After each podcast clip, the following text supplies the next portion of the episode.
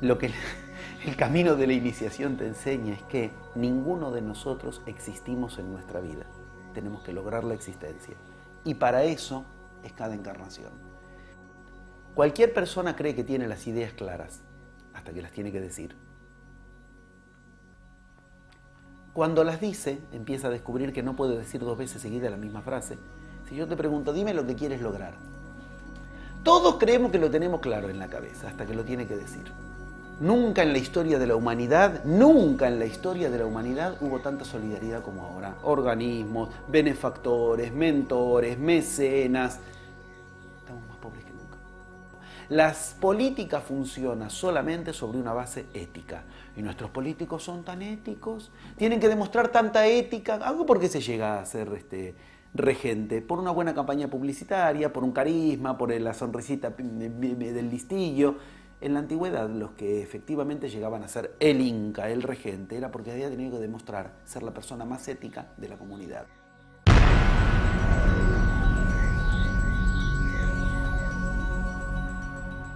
Mi nombre es José Luis Parise, eh, soy psicoanalista, investigador, escritor y conferencista internacional.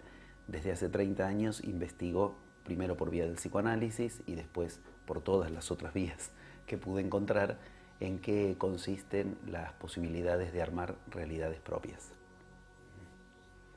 ¿Y en qué consiste armar realidades propias? Cuando inicié mi carrera de psicología eh, como estudio universitario, ortodoxo, de lo que me diplomé, era lo que quería aprender. Después de los cinco años de la carrera de psicología, eh, bueno, descubría que la psicología es la verdad que apenas la, cáscara de, de, lo más externo de la realidad, lo que llega a ubicar y comencé paralelamente con la universidad estudios de psicoanálisis. Durante 11 años estuve haciendo grupos de estudio y paralelamente eh, llevaba por mi cuenta un estudio riguroso de todo aquello que en la historia de la humanidad parecía que había logrado algún tipo de testimonio de creación de realidad propia. Las grandes culturas iniciáticas y los grandes iniciados, que cuando uno las ve pareciera que no tenían nada que ver con la realidad de las otras culturas o de las otras personas de aquella época. Eh, llegado un momento, el estudio fue prácticamente eh, inagotable porque era estudiar todos los textos sagrados de la historia de la humanidad, era estudiar paralelamente la carrera de psicología, era estudiar topología, era estudiar lingüística, era estudiar física cuántica, era estudiar historia de las religiones, para cierta hipótesis que yo tenía ubicada eh, petulantemente, puedo decir así, en mi entusiasmo inicial como profesional. Eh, mi hipótesis era que no podía ser, no podía ser que hayan todos los grandes iniciados de la humanidad eh, nacido iluminados. No tiene gracia. Si a los humanos nos dieron modelos de iniciación de gente que nace ungida de Madre Virgen y una paloma en el cielo dice, este es el hijo en el que tengo complacencia y es el hijo del, del anterior grandioso y por eso él es grandioso. Mi madre no era virgen. Este...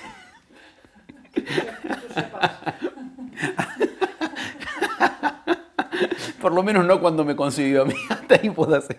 Eh, ninguna paloma se escuchó en el cielo, y yo digo, si a los humanos nos dieron modelos de sobrehumanos para que nos guiemos en el camino espiritual, esto era una broma de mal gusto.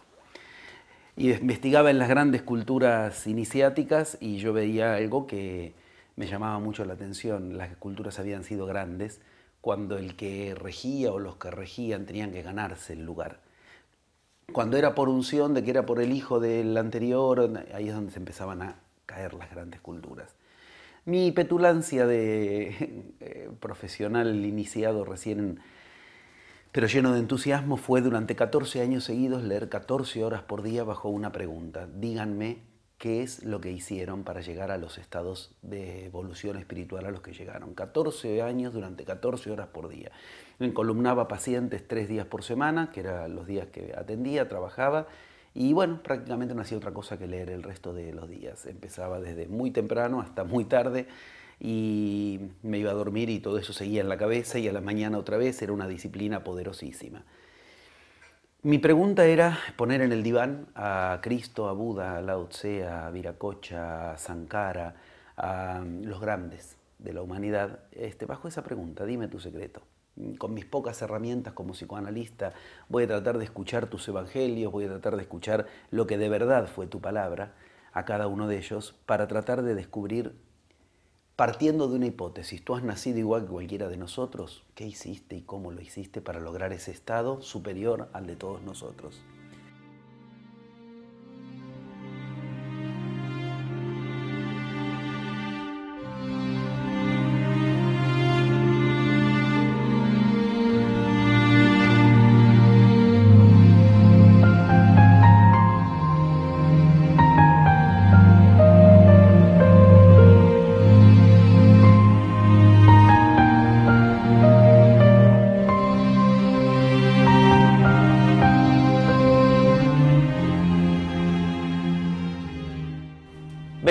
Años atrás decidí comenzar la preparación formal de lo que hoy estoy enseñando aquí. La historia verdadera de Cristo fue uno de los temas que no dejé de estudiar un solo día de esos 14 años.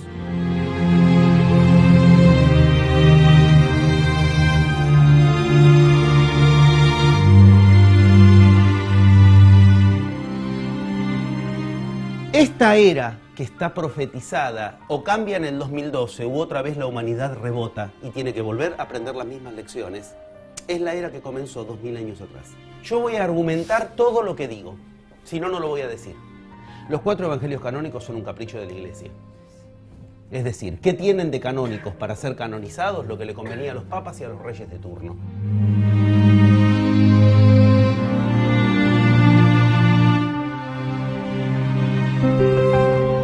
Claves de la vida, claves de la vida de Cristo, que no conviene que se sepan si lo que quieres es tener un mediador entre tú y lo divino.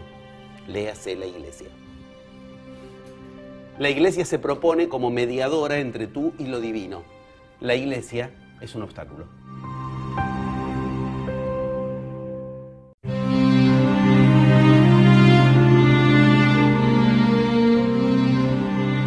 Porque Cristo no pidió que se sepa su vida, Cristo pidió que se sepa su enseñanza. Porque se entiende que Judas tuvo una fortaleza que ni el mismísimo Cristo hubiera tenido. Le dice, quedarás maldito por el resto de las generaciones.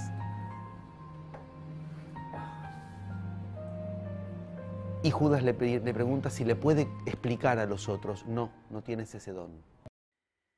La verdad que fueron 14 años de trabajo poderosísimo a nivel de leer los, Vedas, leer los Upanishads, eh, leer todas las Biblias, eh, estudiarlas, junto con las disciplinas eh, de la ciencia con las que podemos penetrar en, el estudio de la realidad, como la cuántica.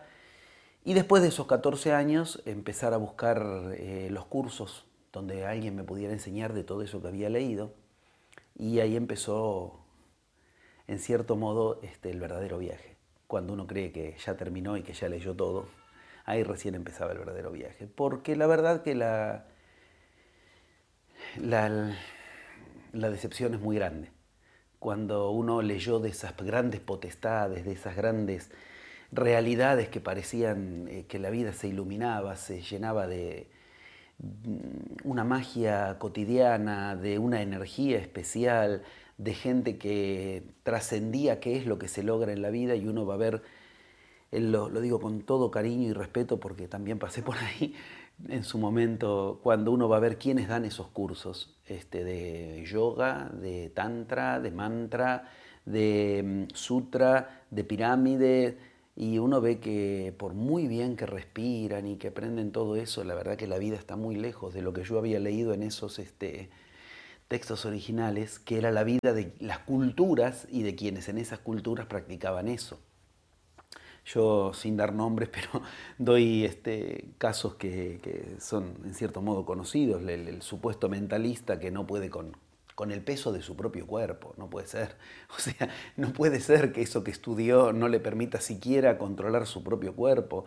La profesora de yoga, me acuerdo, uno de los cursos más avanzados, más difíciles de lograr, y Bueno, la profesora de yoga con respiraciones perfectas, con posturas perfectas, con aperturas perfectas de chakra y el marido la engañaba con las compañeritas de curso y ella ni se enteraba. Eso no era de lo que yo había leído cuando leía de, aquellas culturas de donde vienen estas enseñanzas. El, perfecto chacrista, el que abre chakras, este, que sabe trabajar con toda su energía y no llega a fin de mes con la plata. No puede ser no era eso. O sea, este, por muy bien que aprendieran y enseñaran, la vida se tenía que iluminar, se tenía que llenar de, toques divinos. No era solo aprender a respirar, estar 10, 12 años para aprender a respirar y que tu vida no haya variado mucho, salvo que te sientes subjetivamente más centrado, más enfocado. Lo digo con respeto, está muy lindo, pero este, no eran para eso. O sea, si uno leyó los textos originales de esas culturas,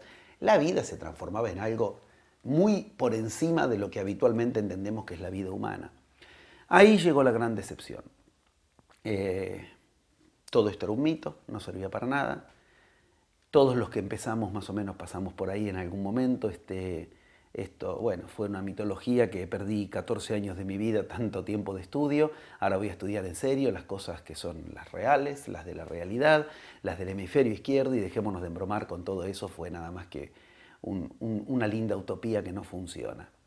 Por supuesto que no es tan fácil cerrarle la, puerta a lo divino.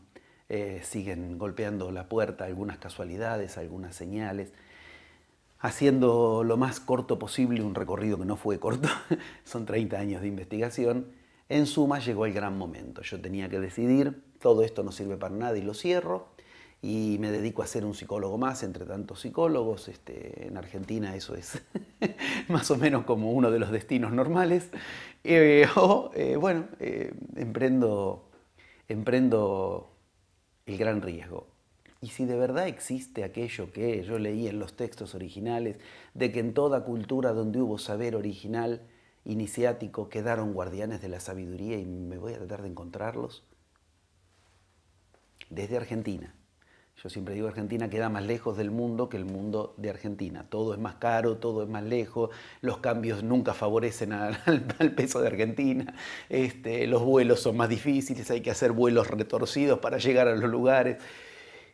Joven psicólogo recién recibido, con una historia no fácil detrás, no tenía dinero, no tenía absolutamente posibilidades, pero tenía esos 14 años de estudio, de 50.000 cursos y este, 2 millones de horas acumuladas, que me habían permitido llegar a cierta hipótesis, por decirlo así, que es donde estaba en juego el puente. Yo había visto que la verdad que cuando uno empieza a estudiar todo aquello, hay algo en común, como si todos hubieran aprendido algunas cosas en común, pero trataron de enseñar los hinduistas por una vía, los zen por otra vía, los taoístas por otra vía, la cábala por otra vía, el kibalión por otra vía, pero trataron de enseñar algunas cosas en común. Mi osadísima eh, eh, hipótesis inicial era, yo no puedo viajar por, el mundo, no puedo ir a ningún lugar si no tengo este, algún tipo de ayuda de lo divino. Y si yo trato de aplicar algo de todo eso que vi, que es lo que está en común, pero que no es lo que me enseñaron cuando fui a los cursos, es lo que de mi investigación se decantaba como algunos principios que yo había visto en común, cuatro principios. Empecé a darle la última oportunidad al gran sueño de mi vida, a que la magia y la vida se encuentren. Empecé a aplicar algunas de esas mínimas cosas. ¿Qué pasaba si yo aplicaba algún toque mínimo tratando de lograr algo, no por las vías que eh, son las que normalmente se, se ponen en juego, sino usando eso. Y bueno, ocurrió. Empezaron a producirse extraños fenómenos de casualidades que cuando yo quería hacer un viaje se abrían las casualidades, me, me armaban el camino, paralelamente yo empezaba a enseñar de lo que había aprendido, aprendido a nivel intelectual, y la gente se interesaba en aprender eso mismo, entonces surgían viajes de enseñanza, muchos de ellos en forma grupal, en muchos yo tenía que ir enseñando y en otros este, yo tenía que ir por mi cuenta en forma solitaria, y empecé a dar con las personas sagradas en las diferentes culturas que me permitían poner a prueba lo que había aprendido. Esto es muy difícil, dar con esa gente. Yo me llevaba la filmadora a todos lados, filmaba todo y me permitían filmar, además, cosa más difícil aún, Y bueno, así transcurrí, este, cuando me di cuenta ya habían pasado más de 100 viajes. En el interín se empieza a generar un proyecto de hacer películas sobre mi enseñanza y bueno, yo quería mi gran examen final antes de, eh, digamos, contarle al mundo que sí, que los pasos de la magia existen, que son los mismos en todas las culturas y que son tales. Mi viaje final fue finalmente propiciado por la misma magia, después si quieres podemos hablarlo porque más que nada me hiciste una pregunta y estoy haciendo una historia más que una respuesta. Se me ocurre una pregunta.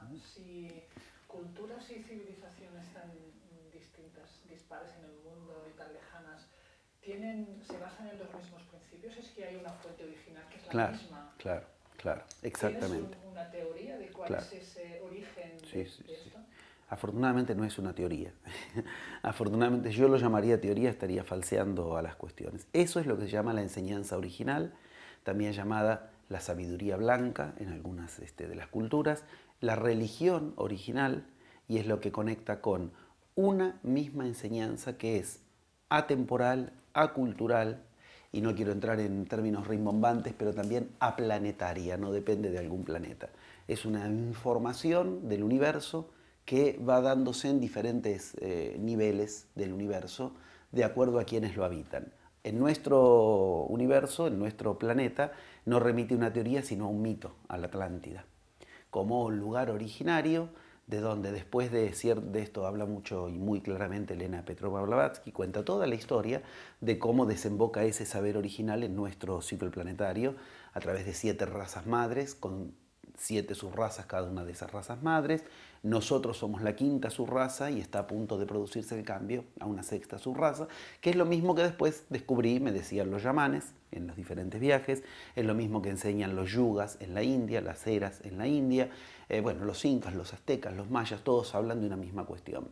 Ese saber original no remite a una teoría, sino a un mito, a la Atlántida, y va pasando de plano en plano, de planeta en planeta, de tiempo en tiempo y de cultura en cultura. Eso es el origen de todo lo que después llamamos religiones, que lamentablemente cuando se institucionalizan, en lugar de unirnos con ese saber original, nos separa. Y esto es parte de lo que advierte esa sabiduría original. Lo mismo que une, separa. Un puente puede unir dos lugares o separar dos lugares.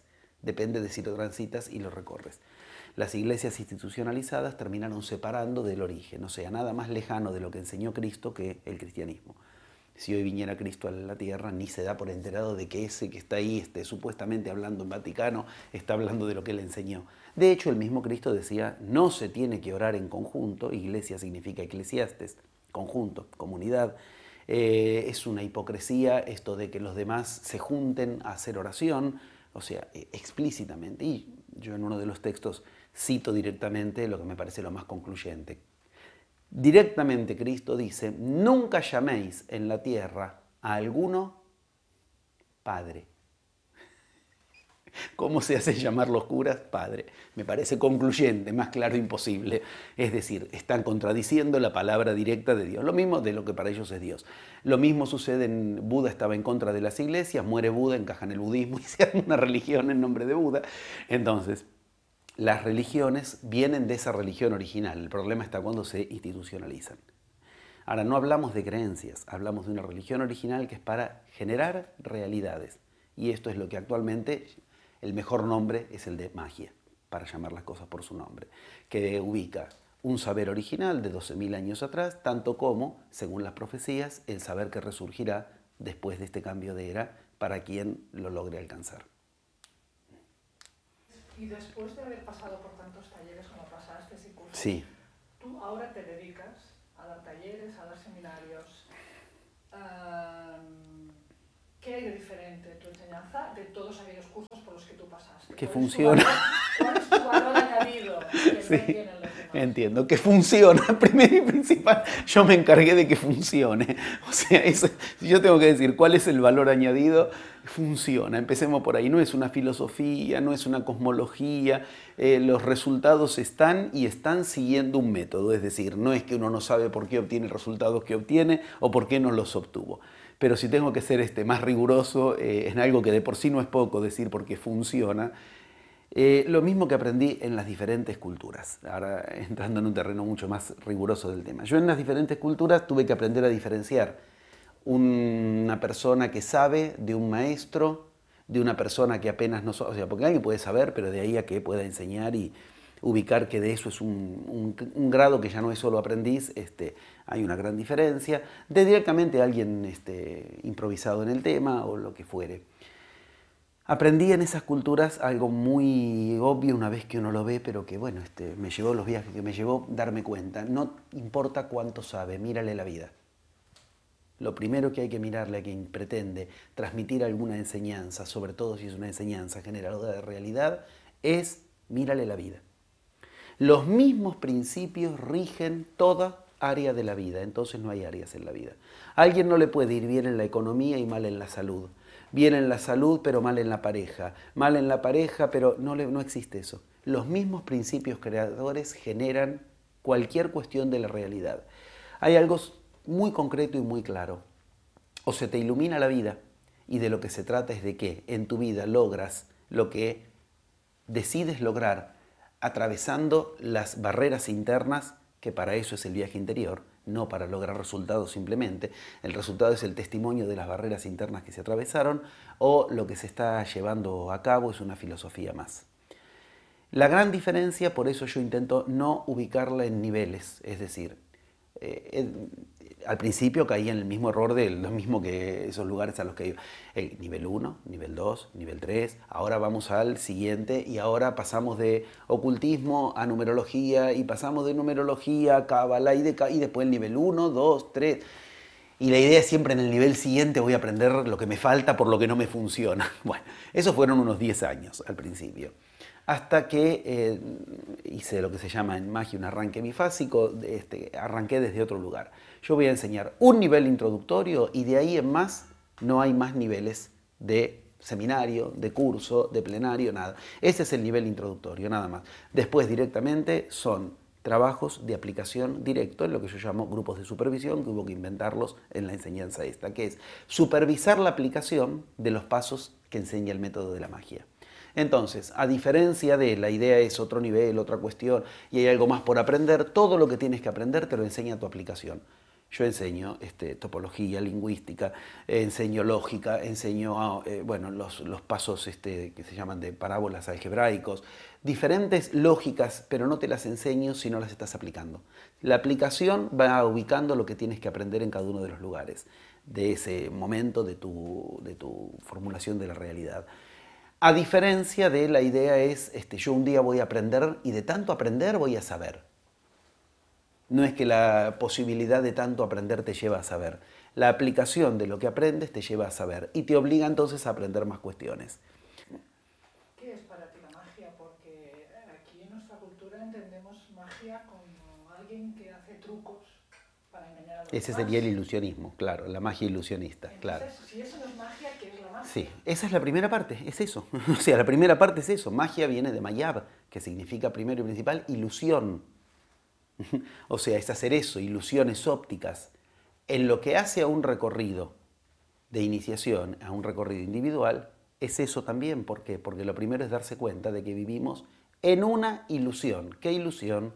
La ilusión que en la segunda parte de la magia quedará atravesada. ¿Cuál? La de que la realidad ya existe, está fuera es densa y es igual para todos. Ahí empieza la segunda etimología de la palabra magia, de la palabra mayab, de la que decíamos recién. La segunda etimología de la palabra magia viene a ubicar simplemente mayab, ahora separado, el ab final, lo que ubica lugar más allá de la ilusión. Se separó el lugar en el que estás de la ilusión. Al principio todo mezclado. Tu lugar y el de la ilusión es lo mismo. En hindú, en el hinduismo, en los Vedas, Maya significa literalmente reino de la ilusión. También es el nombre de la madre de Buda, así como María es un, eh, derivado de ese Maya, María es un derivado de eso. Ese lugar en el que yo estoy indiferenciado representa ese niño indiferenciado de la madre en el momento en el que se está gestando. Después se produce una diferenciación.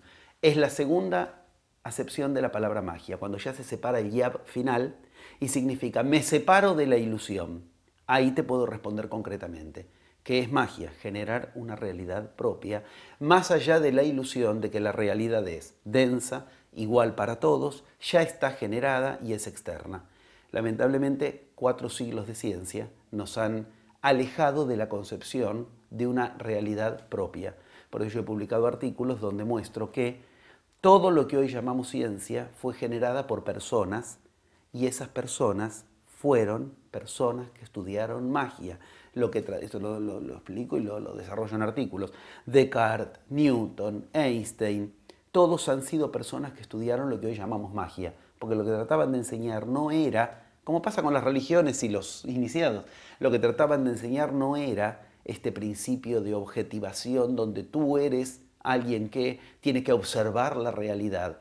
A la ciencia misma se le dio vuelta la historia cuando a través de la cuántica tiene que aceptar finalmente que efectivamente el efecto por el cual se produce un fenómeno es la expectativa desde donde se lo observa. Esto significa el generador de ese experimento es el que está observando el experimento, entonces está generando realidad. Eso es la magia. Generar una realidad cuyo experimento es nuestra vida, no un experimento de laboratorio. Magia, que es generar una realidad propia. Para eso hay que atravesar los paradigmas que nos dicen la realidad está afuera. Y de esto puedo hablar desde lo que encontré en las culturas hasta nuestra propia historia, hasta la realidad tan extraña de que se estén haciendo películas sobre esta enseñanza, inclusive lo que las profecías cuentan acerca de atravesamiento de paradigmas para acceder a un nuevo paradigma en el famoso 22 de diciembre del 2012, desde ahí en adelante. Pero no es una cuestión general, ni cultural, ni masiva, es de uno en uno y es individual. si generamos nuestra propia realidad, la estamos generando siempre, tanto si somos conscientes como si somos, como si somos inconscientes de ello. Por lo tanto, mejor aprender a hacerlo, porque si no... Lo has ubicado perfectamente. Hay dos maneras de nombrarlo. Yo lo encontré por igual, parecen contradictorias, pero es la misma enseñanza. El chamán dice, en ti ya hay magia, falta el mago en ti. ¿Eh? El zen te dice, hay un mago en ti, te falta aprender magia. en ambos casos falta que se encuentre esa magia que en ti se genera contigo. ¿Qué quiere decir? Y es lo que vengo cuando descubro los 11 pasos de la magia. Todos generamos una realidad particular, pero la desconocemos. ¿Por qué? Y porque el camino por el cual tiene sentido armar la iniciación. Porque ninguno de nosotros, uno dice esto y espera que se produzcan revoluciones en la cabeza de la gente. La gente llega a la casa y sigue comiendo como si nada. Lo que el camino de la iniciación te enseña es que ninguno de nosotros existimos en nuestra vida. Tenemos que lograr la existencia. Y para eso es cada encarnación. Perdona, perdona, repite eso. Ese, ojalá. esa, esa mínima revolución es la que uno espera cuando dice algo así. Ninguno de nosotros existe en nuestra vida. La existencia es algo a lograr. Por eso es que tenemos la ilusión de existencia. Nosotros vivimos generando algo que desconocemos qué es, porque simplemente lo que llevamos a cabo es la realización de programaciones, automatizaciones, de acuerdo a la cultura y la familia en la que nacemos. Eso genera una realidad que como es compartida en un punto, creemos que es la realidad. Te vas a otra cultura y todo lo que nosotros acá consideramos real, es el primer destape que te hace en la cabeza, para ellos son conceptos que ni los entienden. Y las fuerzas con las que nosotros decimos que se generan las cosas son verbos que en sus culturas ni los entienden cuando se los mencionas.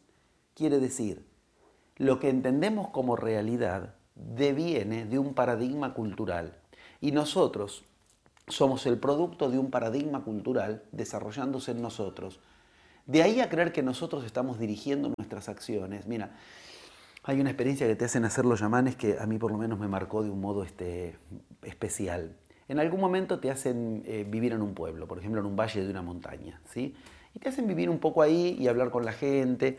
Entonces, este, tal, quiere tal cosa para su vida, hace tal cosa, tal otro. Entonces después te hacen subir una montaña y ver toda esa gente desde ahí arriba. Y descubres algo es la mejor experiencia de que es maya para el hinduismo, pero te la hacen los yamanes. Todos hacen lo mismo. Y todos creen que están decidiendo lo que hacen. A la misma hora se levantan, salen de la casa, van al trabajo, vuelven, se enamoran a las mismas horas. y el sol está de determinada manera, genera serotonina, entonces la gente se pone de determinado humor, entonces a esa hora se enamoran. Las estadísticas después te descubres en ciencia que lo avalan, que la gente se enamora según los horarios porque funcionan cuestiones hormonales que hacen que si a la misma persona lo hubieras visto a las 2 de la tarde no te producía amor, te enamoras. Y uno cree que es uno el que está haciendo todo eso. El primer gran encontronazo es descubrir que todo eso es producto de una cuestión que a todos los arrastra por igual. Mira, hay una carta que Einstein le escribió a Tagore, una carta maravillosa. Casualmente los científicos no la conocen esta carta, casi nunca uno. Es una carta terrible. Einstein le dice a Tagore en un momento, filósofo hindú, uno de los padres del hinduismo moderno, eh, le dice, mira, este, si nosotros le preguntáramos a la luna por qué gira alrededor de la Tierra, la luna nos diría, porque tengo motivos propios. Lo mismo pasa con la gente, dice. Cada uno le pregunta a la gente, ¿por qué haces lo que haces? Porque yo he decidido. La luna ignora que es arrastrada por una fuerza, junto con un montón de planetas más, como cada uno de nosotros lo ignora. Precisamente generar una realidad propia no se trata de los resultados que quiero en esa realidad. Lo importante es que yo no puedo generar una realidad propia si yo no estoy ahí, si yo no estoy en esa realidad. Ahí es donde empieza aquellos primeros cuatro principios que este, había llegado a ubicar en el principio de mi investigación. Se necesita empezar por un camino que se llama el del guerrero. Es sumamente extraño, porque en todas las culturas ese guerrero es la puerta de entrada a lo que después es el mago, el brujo, el iniciado, el chamán, en cuatro pasos. El primer paso es el guerrero, después vendrá el mercader, después el sacerdote y por último el mago. Pero todos tienen prohibido lo que se llama hacer combate hacia afuera. Digamos, eres guerrero pero no puedes combatir. Uno lee, eh, por ejemplo, este, Matus, las enseñanzas de Don Juan, Viaje a Ixtlan, Castaneda. Enseguida le empieza a hablar de que es un guerrero y tiene que llevar a cabo su guerra, pero le prohíbe pelearse con los demás. Ahora, nunca dice cuál es la guerra entonces que se tiene que llevar a cabo. Es una guerra interior. ¿Contra qué? Contra los condicionamientos, los automatismos, todo eso que decide en mí y que yo creo que decido yo. Si yo hubiera nacido en la cultura de al lado, amaría otras cosas, odiaría otras cosas, entendería que el bien es otra cosa y que lo que está mal es otra cosa, y esto es lo que te rompe la cabeza cuando vas a diferentes culturas. Ver que todos creen que ellos están defendiendo y dan su vida por defender tal cosa, y tal cosa está bien y tal cosa está mal, y no es más que la luna girando alrededor de una corriente que a todos los hace girar por igual y todos se creen que están decidiendo ellos.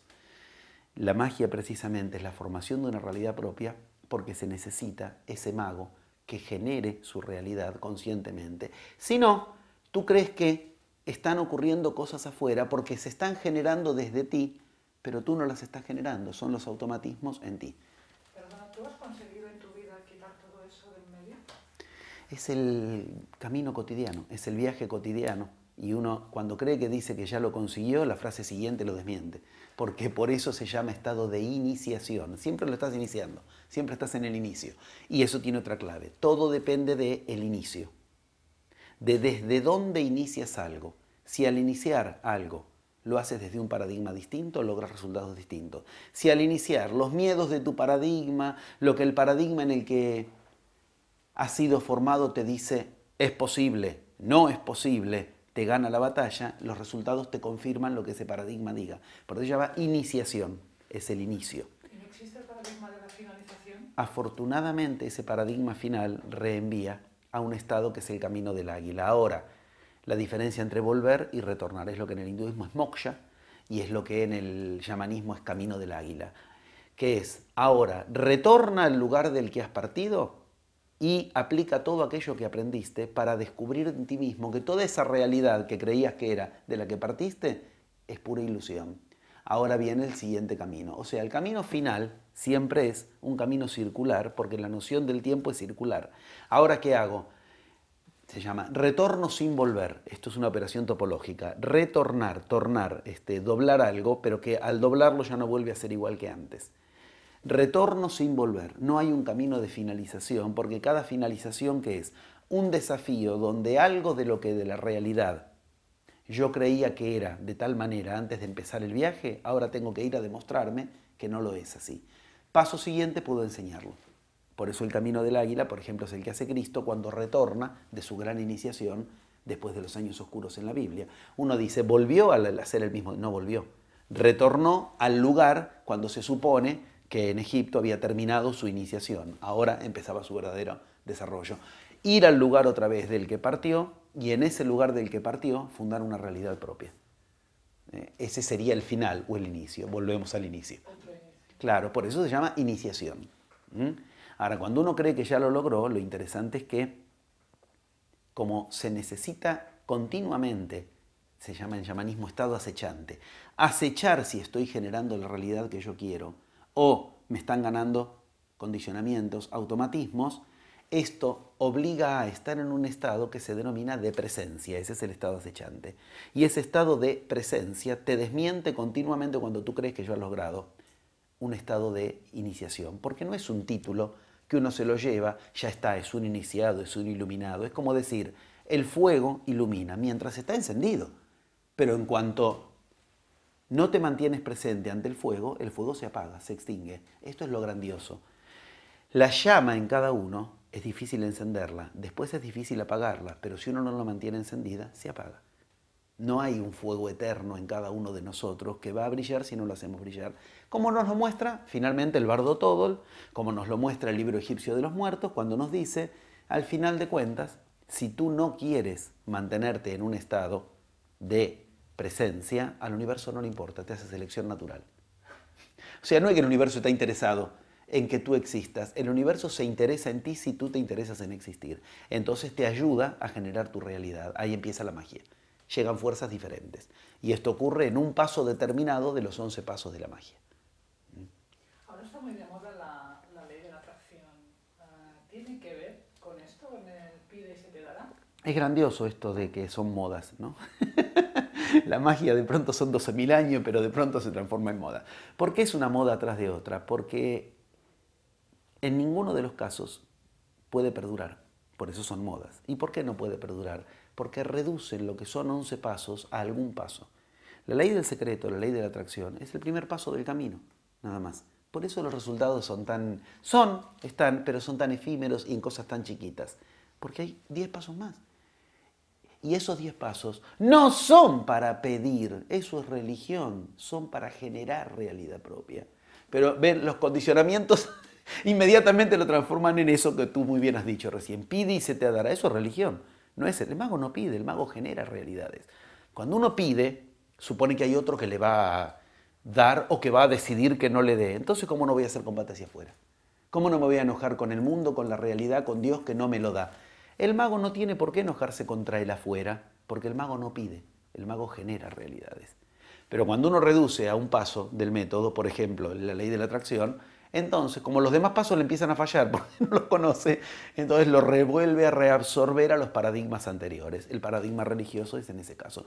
Es exactamente como lo están mencionando. Uno escucha hablar la gente que trata de aplicar el secreto, que trata de aplicar la ley de atracción y rápidamente lo transformará en una religión. Es cuestión de yo pido en el universo. Claro, como llega un momento en que con el paso uno no les alcanza, y este es el paso uno de los once pasos nada más, entonces empiezan a enojarse contra el universo. ¿Por qué? Porque piden y pedir es reabsorber a un otro que condona, decide o eh, en todo caso me niega a su arbitrio lo que yo estoy pidiendo. El mago no tiene algo que pedir y hablamos de magia. De hecho, es muy importante, no hay una sola frase en la que Jesús en la Biblia pide y la única vez que pide se arrepiente. Aparta de mí este cáliz. No, no, no. ¿eh? ¿Y a dónde remite? A que lo que tiene que poner el universo es la voluntad, no el deseo. Son frases muy serias.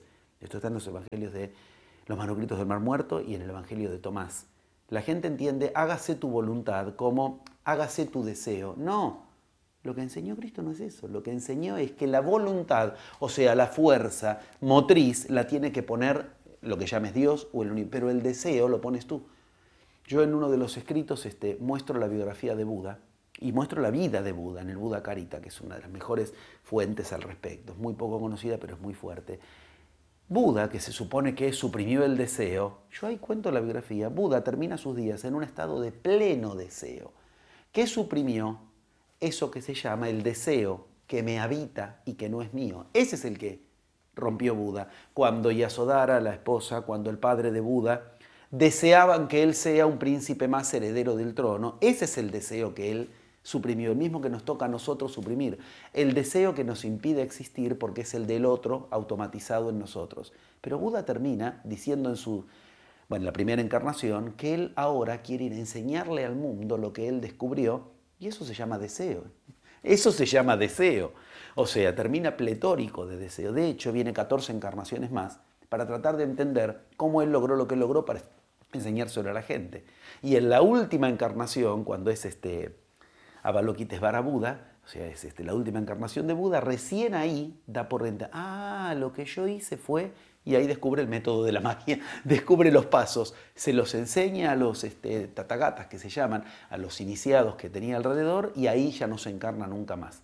Pero quiere decir que 14 encarnaciones más deseó, deseó entender qué es lo que había hecho, o sea, el deseo es un problema cuando nos habita.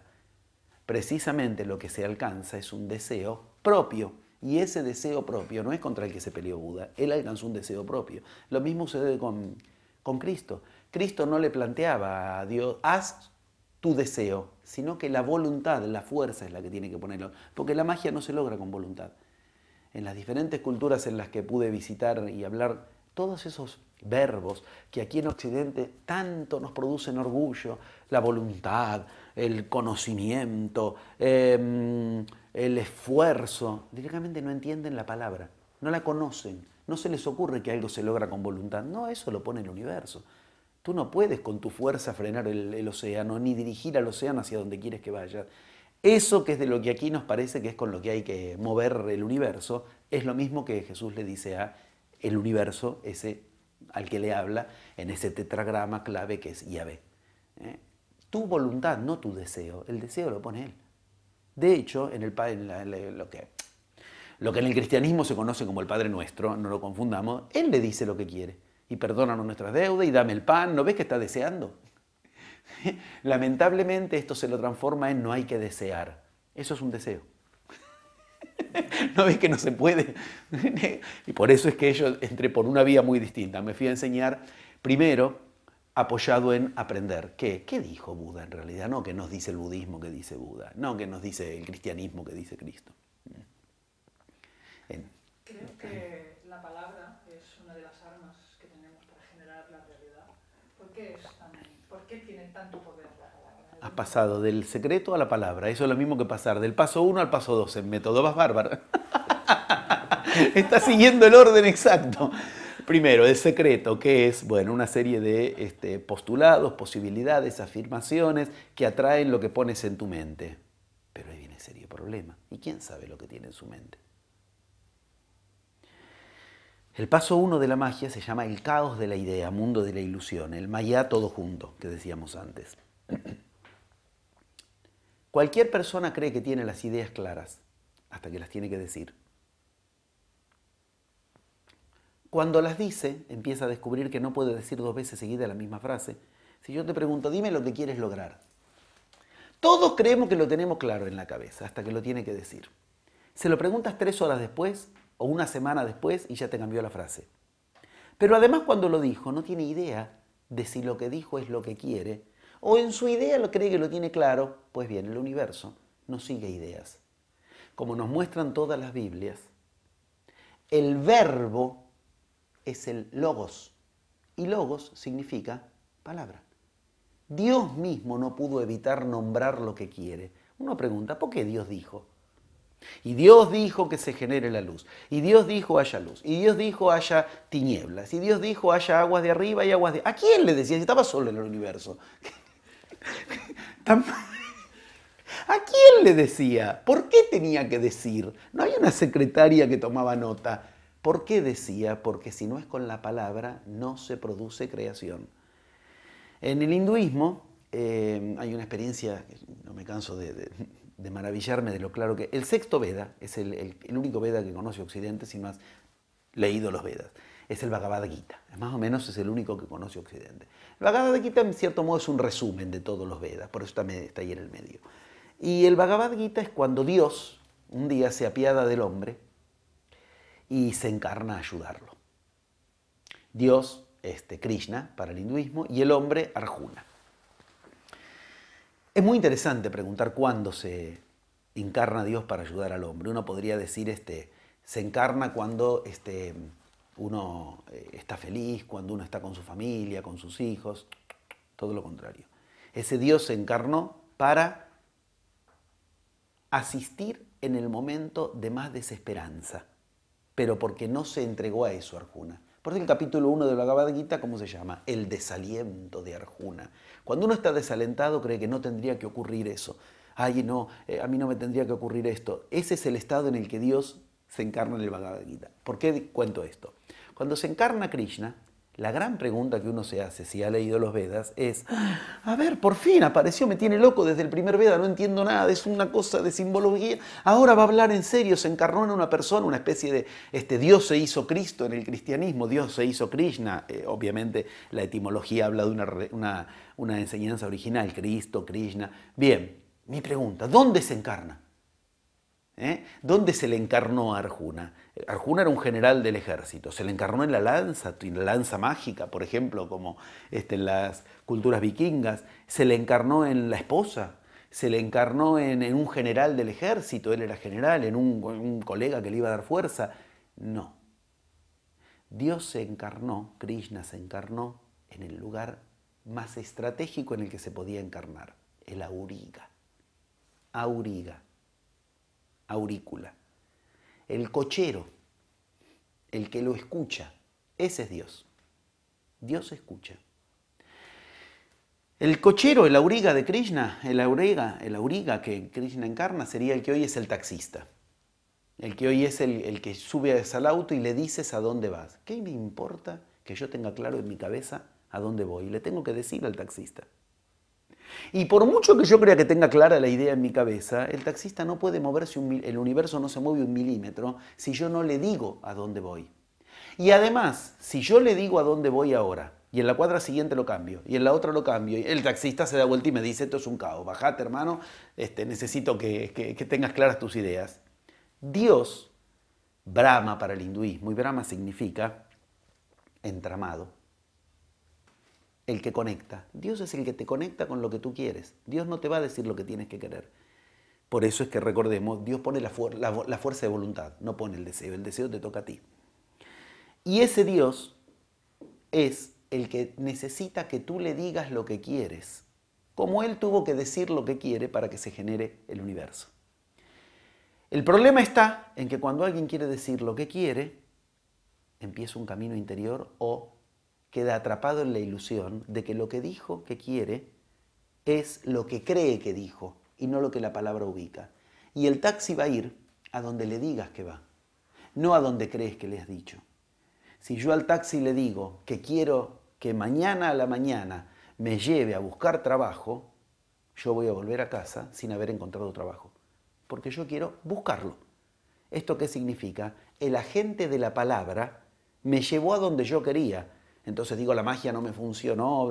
Ok, lo que ocurrió es que el universo concedió exactamente lo que le has dicho. Vamos a otra mitología, Medio Oriente, Mil y una noches, lo mismo. De pronto, bueno, con una serie de símbolos maravillosos que los podemos este, trabajar muy paso por paso, pero en algún momento se genera el genio. ¿Y el genio qué te dice? Dime lo que quieres. Dime. Si es un genio, uno diría, ¿para qué se lo tengo que decir? ¿Por qué no me los pensamientos? Te está mostrando otra vez lo mismo que te mostraron las... Esto es lo que en esos estudios se puede ver con claridad. Todos tienen una enseñanza en común. Viracocha, con la palabra hacía crecer el maíz, dicen los incas. Siempre es con la palabra. Ahora, si yo le digo al genio, y esto está ¿eh? en las mil y una noches, espera, espera, tienes tres deseos, espera, déjame pensar, concedido, te quedan dos. ¿Qué quiere decir? La palabra es lo que está cumpliendo universos, pero yo desconozco lo que sucede cuando hablo. Hay una frase del Evangelio de Tomás tremenda de Cristo. El lugar más lejano es el que estás pisando. Uno, el lugar más lejos que tiene es ese lugar que uno cree que es uno mismo. La distancia infinita entre el cerebro y la lengua. Creemos que lo que importa es que tengamos las ideas claras, al universo hay que decirle para dónde quieres ir. Y así es como empiezan todas las Biblias. Todas, todas las Biblias empiezan igual. Dios es el logos. Logos es palabra y logos es luz. Empieza siendo palabra, para terminar siendo luz. Eso se llama en magia. Primera mitad de método, con la palabra aprendes a dirigir tu realidad. Segunda mitad de método, ingresan energías superiores. Y de esto podemos hablar. Claro que tiene. ¡Uh! ¿Y la, la palabra escrita no tiene tanta fuerza o no tiene fuerza? Sí, mucha. El problema está en que en la palabra escrita tienes que pasar a eh, eh, formalismos, o sea, yo me voy con los queros, bueno, con cualquiera de las culturas iniciantes. Entonces ellos me dicen, por ejemplo, este, palabras claves para ellos como Cosco. ¿Cómo escribo? Cosco. Entonces yo escribo, vengo y escribo Q o K o S, ya se deformó. ¿Entiendes? Yo entonces se los leo y les digo Cosco, como lo decimos nosotros, y ya activa diferente la palabra. ¿Comprendes?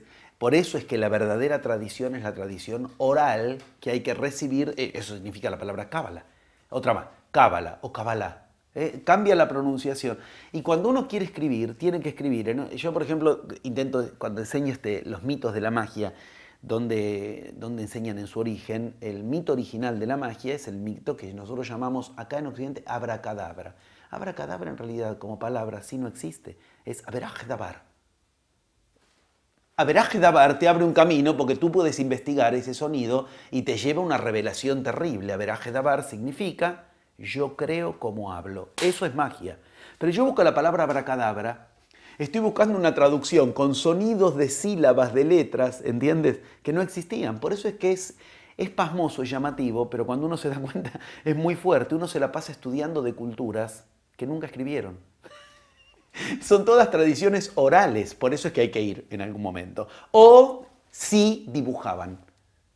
En los egipcios con sus jeroglíficos, en las pinturas rupestres, las pistas de Nazca, sí dibujaban, sí hablaban, pero la verdadera tradición tiene a la palabra en el centro. Y hay que entender que cuando uno escribe está haciendo convenciones. O sea, el sonido yo lo voy a buscar con letras de mi idioma, con vocábulos, por ello tengo que enseñar lingüística también, con morfemas, fonemas, significados, que son de mi cultura y que me cierran puertas de otros lados. Lo mismo sucede cuando alguien habla, desconoce que los sonidos que está diciendo van en una dirección diferente que la que cree. Y cuando uno lo quiere escribir, no varía la cuestión si ese sonido ya está este, desviado. Finalmente se llega además a descubrir, en otro de los pasos de la magia, que cada ser humano tiene sonidos rectores. Y esto surge cuando habla. Rectores. Tú, yo, todos tenemos cuatro sonidos de máxima, cuatro, como máximo, que nos dirigen en la vida. Cada persona, por decirlo de una- como lo dice la Cábala, Dios te regaló cuatro sonidos y tu vida está encerrada en esos cuatro sonidos. Esos mismos cuatro, lo mismo que une separa, decíamos. Esos mismos cuatro sonidos son los que te pueden unir a lo que quieras. Yo en los textos lo tengo totalmente trabajado con personajes este, conocidos mundialmente. Toda su vida transcurre entre los mismos sonidos. Los nombres en los que se mueve. Había una prueba que llamaban los egipcios este, la prueba REN. REN para los egipcios. R-H-E-N. Em, la prueba REN era una prueba tremenda que solo podía hacerle el, sacerdote al faraón. O sea, era una prueba elevadísima que era eh, todas las palabras con las que hablaba el sacerdote, las anotaban y buscaban las sílabas en común.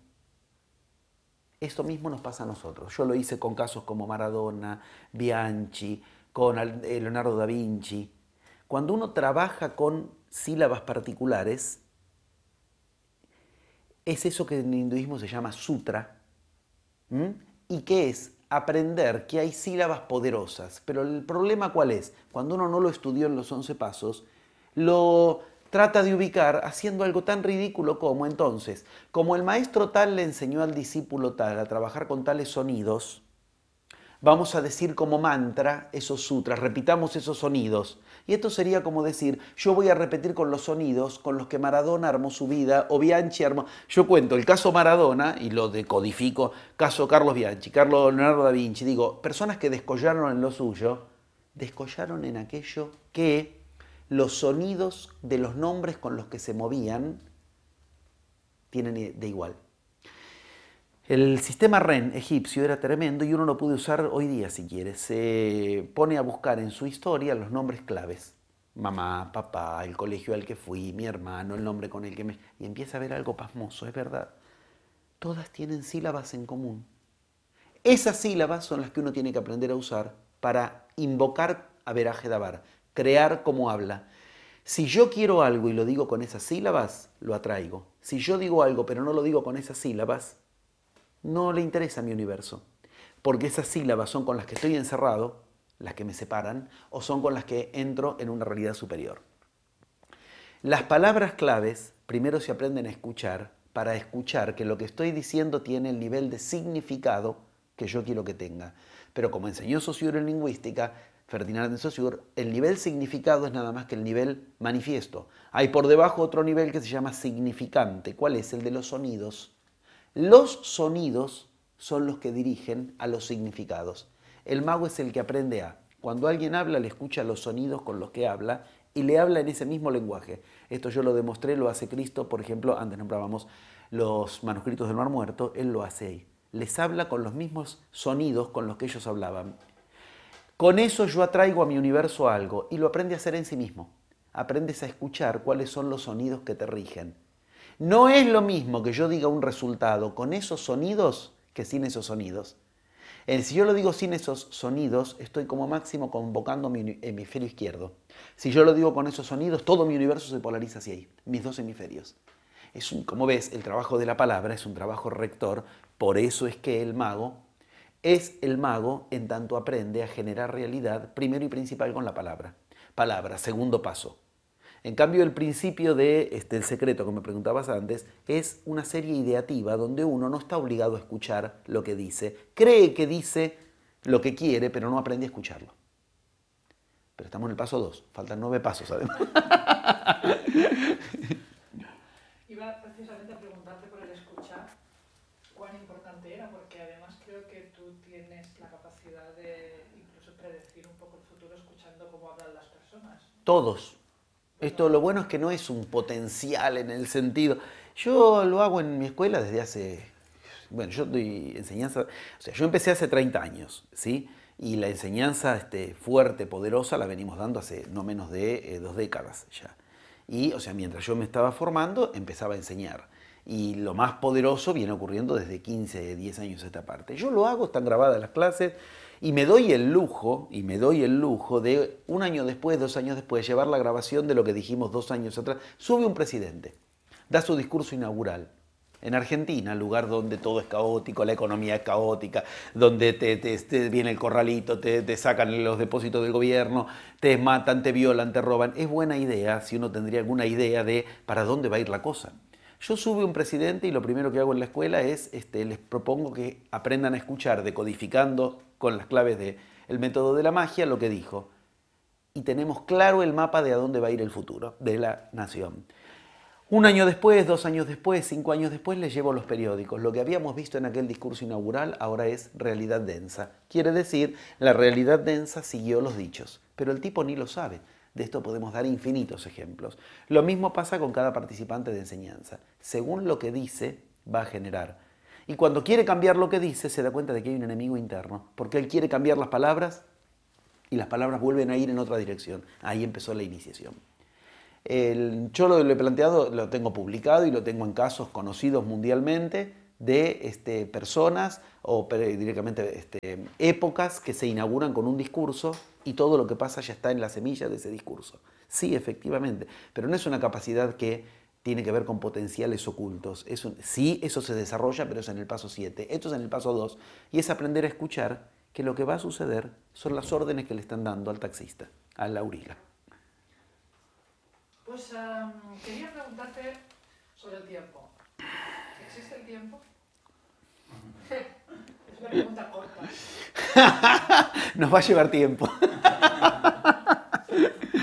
Bien, has dado este, en, otro de los puntos.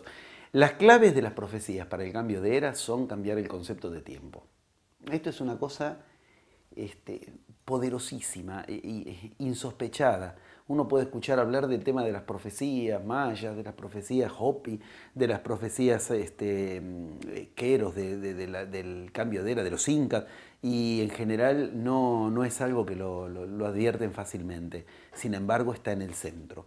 Si no se cambia el concepto de tiempo, no se puede cambiar de era, es lo que dicen todas las profecías, por algo muy concreto. Si la pregunta es si el tiempo existe, la respuesta concreta es que mm, sí, pero no como lo conocemos nosotros cotidianamente. Esto lo digo eh, sin necesidad de irme a la iniciación, es lo que dice la cuántica. Es lo mismo que dice la iniciación.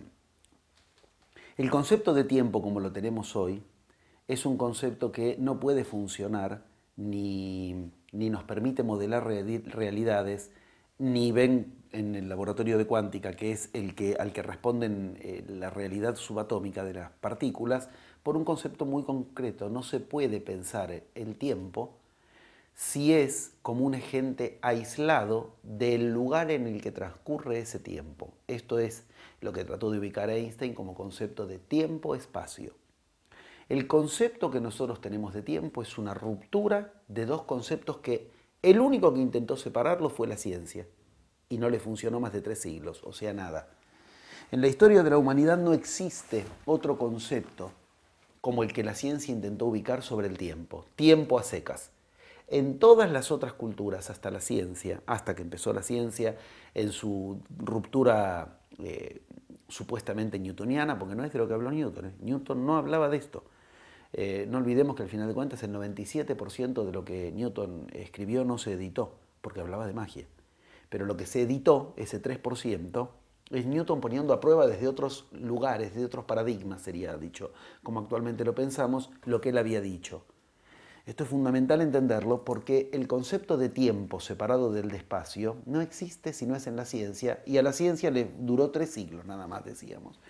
Ese concepto eh, tiempo-espacio, que es con el que Einstein da vuelta la ciencia de su época, entendiendo que el tiempo y el espacio son una unidad, ese concepto es sospechosamente parecido, por decirlo de una manera amable, al concepto que, le, enseñaban ciertos indígenas con los que Einstein estuvo. Y de esto yo muestro las fotografías que lo testimonian eh, los indios Hopi. Él estuvo con los Hopi y los Hopi enseñan un concepto que para los incas es el mismo, para los mayas es el mismo, concepto que para tal vez la forma más conocida en Occidente se llama pacha, como se dice Pachamama, por ejemplo. ¿eh? Pacha significa espacio-tiempo. Y Einstein enseñó espacio-tiempo. Einstein aprendía conceptos de iniciación, esto él lo confiesa abiertamente en sus cartas, si quieres después lo podemos hablar. Einstein aprendía iniciación, lo que él le revolucionaba a la ciencia de su época es lo que a él le revolucionó los conceptos de iniciación que él leía. Concepto de tiempo-espacio es el concepto que sí funciona. ¿Por qué?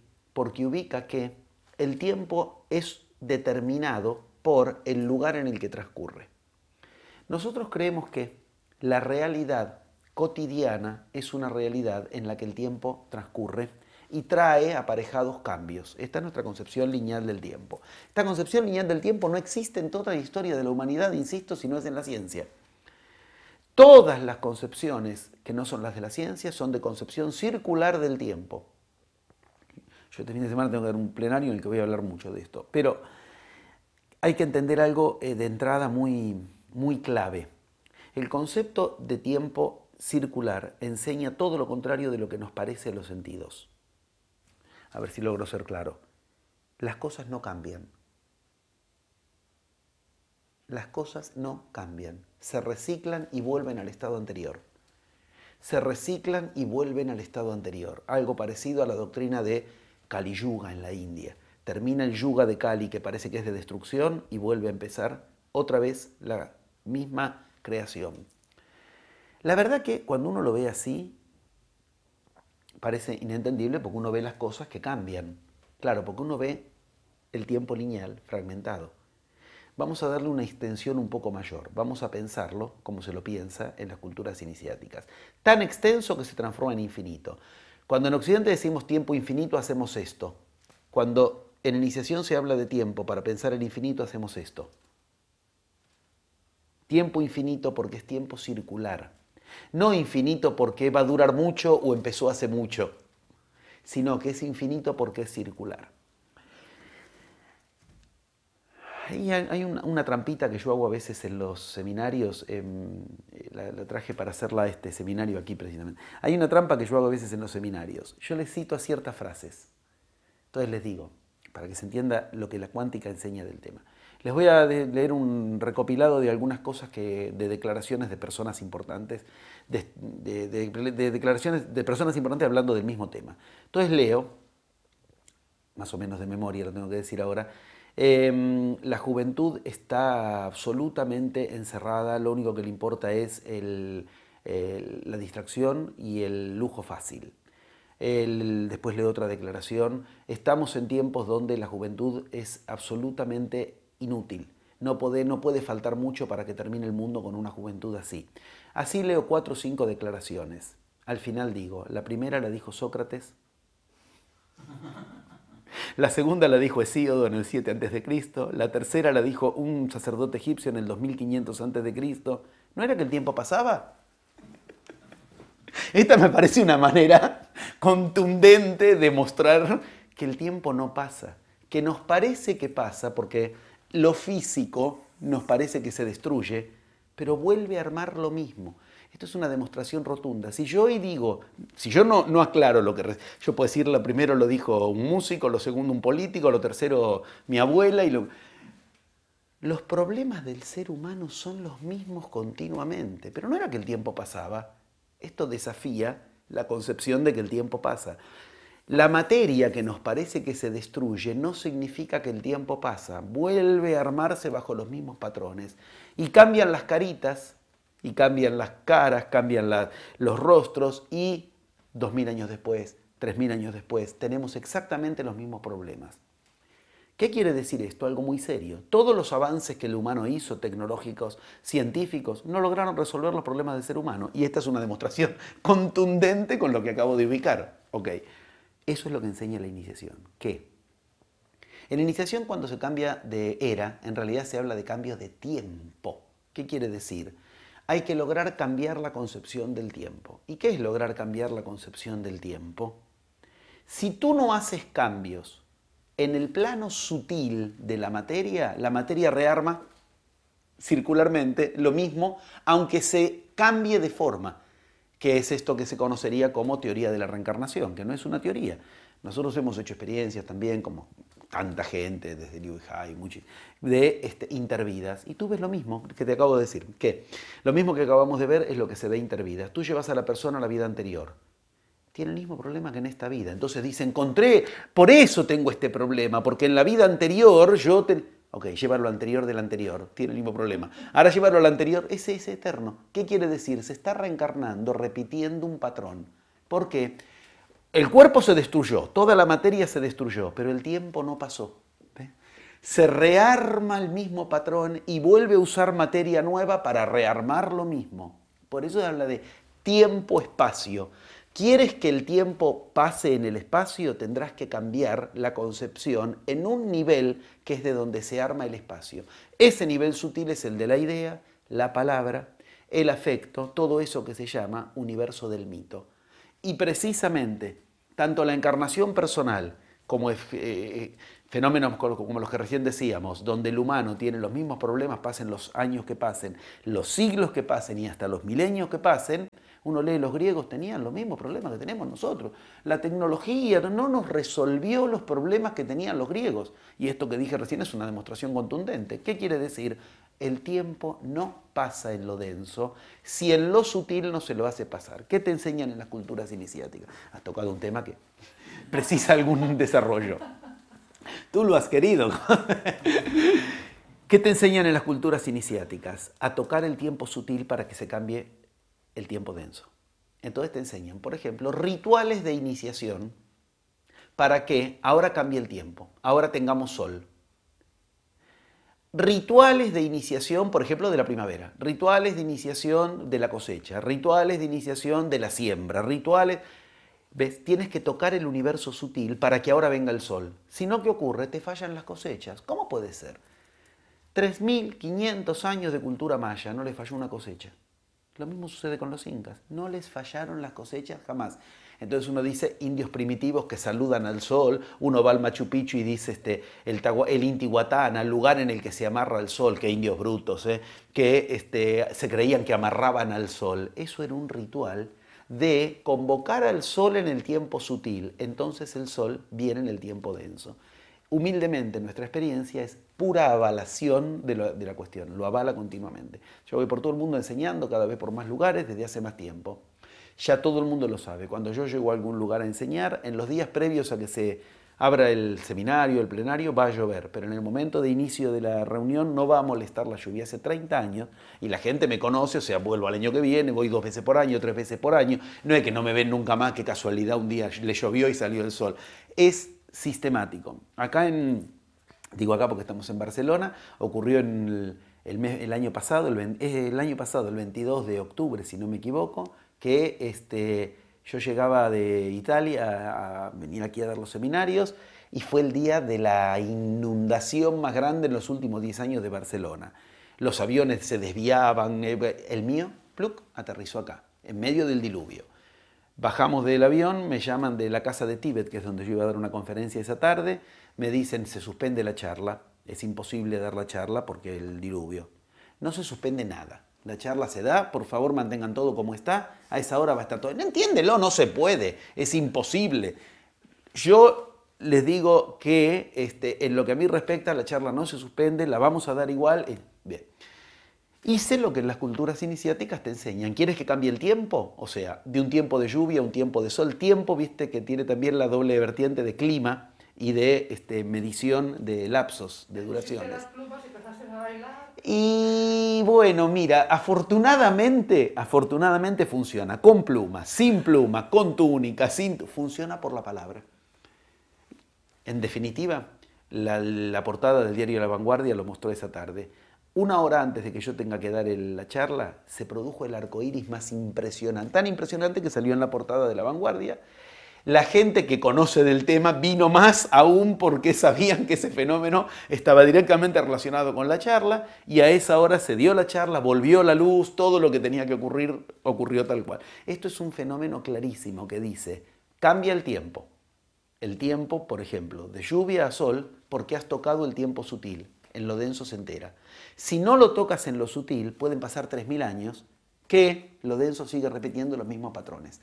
Ahí es donde vienen preguntas gigantes, de esto podemos hablar muchísimo, cómo en las culturas iniciáticas iniciaban los tiempos que querían lograr. Y lo iniciaban con un festejo, lo iniciaban con los rituales, esas mismas cosas que uno puede hacer en su vida. Si tú quieres cambiar de tiempo, o sea, terminaste de estudiar y quieres ahora una realidad diferente, ser un buen profesional, tener, tienes que hacer un ritual de cambio de tiempo. Claro, a veces lo hacemos sin saberlo, porque nuestra cultura, como toda cultura, tiene rituales a veces no lo hacemos y eso es lo que produce que un tiempo cambie o no.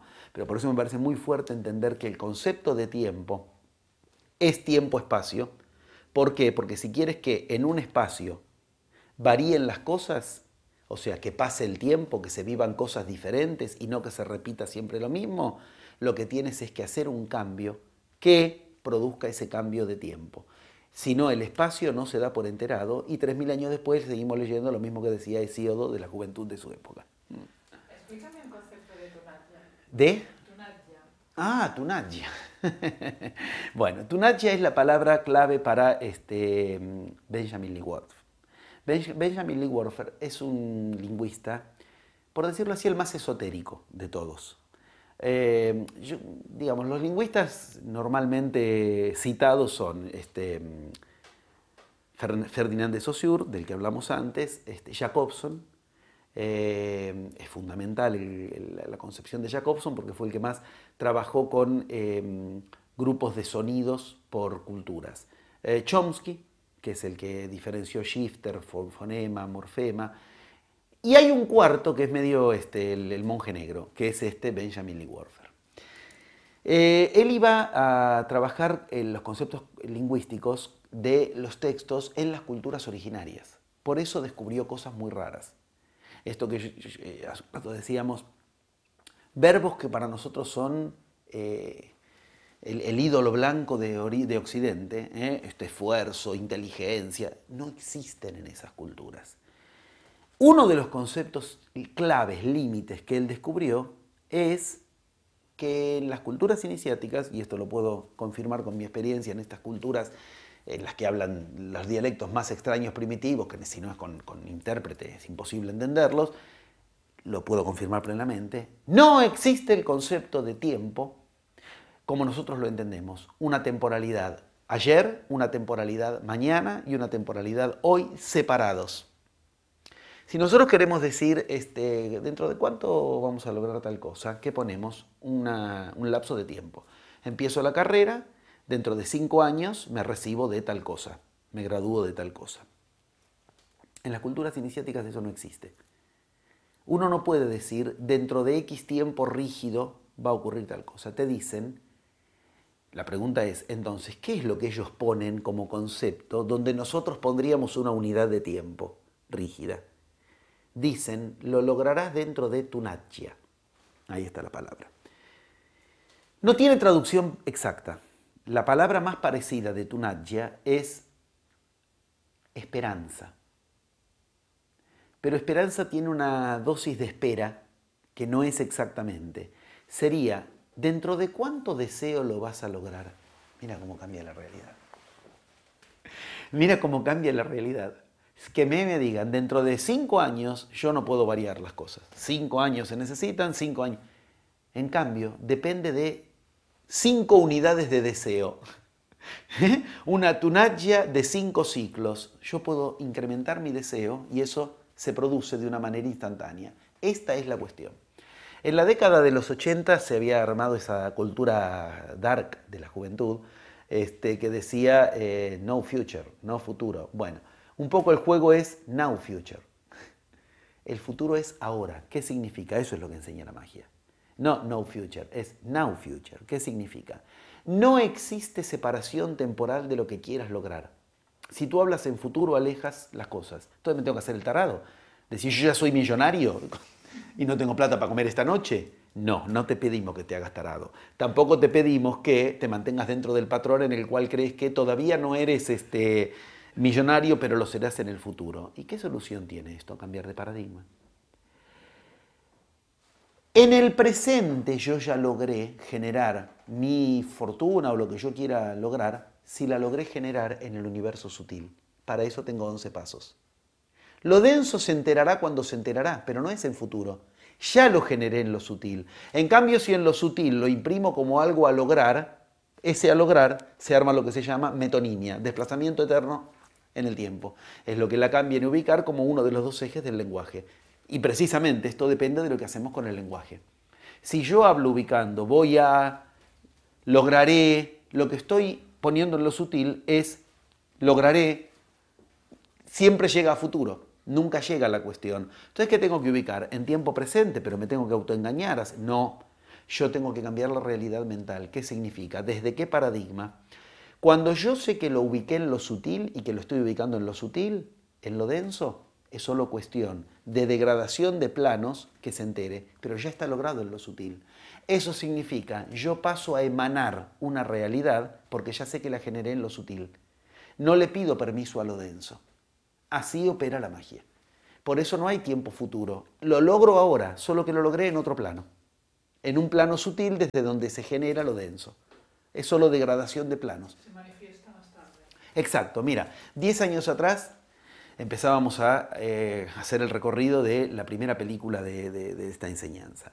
En ese momento yo había escrito la novela, o sea, yo ya había escrito eh, cuatro libros, todos en, en, formato ensayo más científico.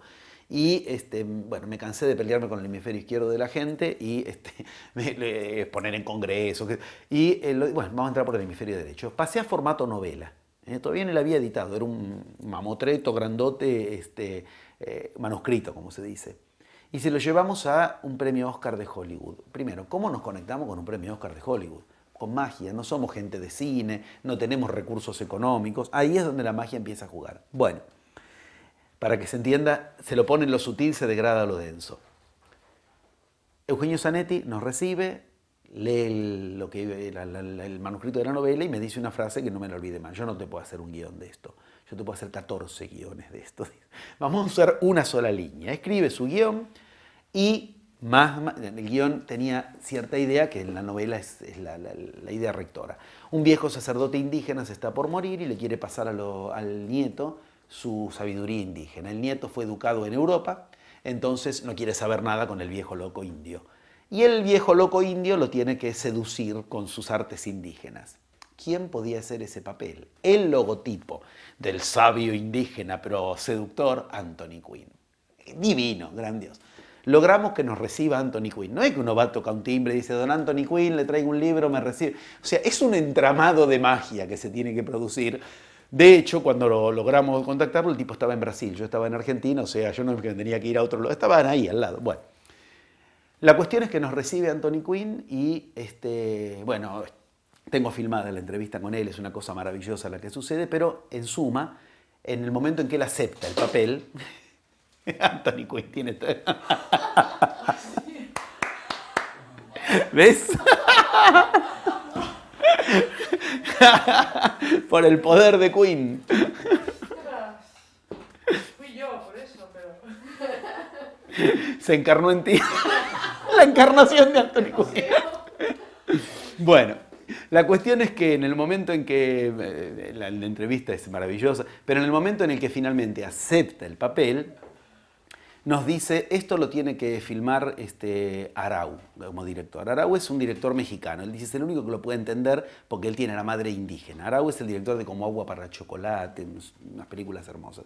Se necesitaban dos millones de dólares. Bueno, Anthony Quinn tiene la mala idea de morirse, Catherine, la esposa de él, nos dijo que se murió con el indio en la cabeza, que él ya tenía el personaje del indio en la cabeza. Tiene la mala idea de morirse, nos llegamos a filmar. La cuestión es que 10 años después, Zanetti me llama por teléfono y me dice, me acaban de llamar por teléfono, no sé si decírtelo, si hago bien o hago mal. Me llamó Alfonso Arau diciéndome que el Instituto de Cine de allá le otorga dos millones de dólares y él quiere que se haga la película que yo escribí sobre el libro de ustedes. Él ni sabía que Anthony Quinn nos había dicho eso. Ahí está. Se lo puso en lo sutil, fue solo cuestión de degradación de planos que llegue a lo denso. Pero no lo pones en lo sutil, no llega nunca. Y volvemos a los problemas antes, pero claro, como cambió la materia, por eso la cábala enseña, cuidado porque el terreno de las formas es donde se conserva la ilusión. Como cambió la materia, las cosas, creemos que el tiempo pasó. ¿Y cómo está la película? Actualmente se están haciendo dos películas en realidad. Eh, una, que es aquel el guion original, eh, aquel guion original que es más producción Hollywood con Zanetti, en enero de ahora del 2011 eh, ya el Instituto de Cine le, pone el dinero en concreto y ahí empieza la preproducción. Pero como se murió Anthony Quinn, nosotros tuvimos que rearmar mucho del guion y esa otra se llama Oro Líquido, ahora es el nombre que tiene actualmente, antes se llamaba este Nieve Roja, tuvo diferentes nombres y esa es la que está ahora entrando en la etapa de eh, conseguir capitales, preproducción, toda esa cuestión, ya este, a nivel eh, oficial, los productores. Tuvimos los 2 millones de dólares para hacerlo, pero en el interín la magia dirigió para otro lado porque se llevaron la plata. En Argentina esto es este, muy común. No a nosotros, a la provincia de San Luis, que es la que había puesto el dinero, le, sacaron el dinero. Allá son cosas este, de tercer mundo continuamente. Pero bueno, eso hizo que otra vez haya que rearmar la cuestión desde, desde un momento, además de lo de Anthony Quinn. Uh, me gustaría que me hablases de amor pasional. si es un buen criterio para, elegir una pareja. Es el peor de los criterios. Esto podemos estar de acuerdo, desde Lacan en el Seminario de la Ética hasta las culturas iniciáticas. En el Seminario de la Ética, Lacan diferencia el amor cortés. ¿No crees en el amor? ¿De qué hablamos cuando hablamos de amor? Empecemos por ahí. Este, por eso, primero cito las fuentes, para, decirlo de un modo este, eh, ortodoxo. El momento en el que Lacan diferencia el amor cortés del amor pasión es porque, de entrada, eh, hay diferentes tipos de amor y se necesita ponerle un límite a eso que llamamos normalmente amor. De ahí lo de cortés, del verbo cortar, que ahí se produce un corte justo, es de importancia. Eh, de ahí lo de cortés, del verbo cortar. En las culturas iniciáticas se está mucho más de ese lado del amor cortés que del amor pasión, tal como en el seminario de la ética lo, propone Lacan. ¿Por qué?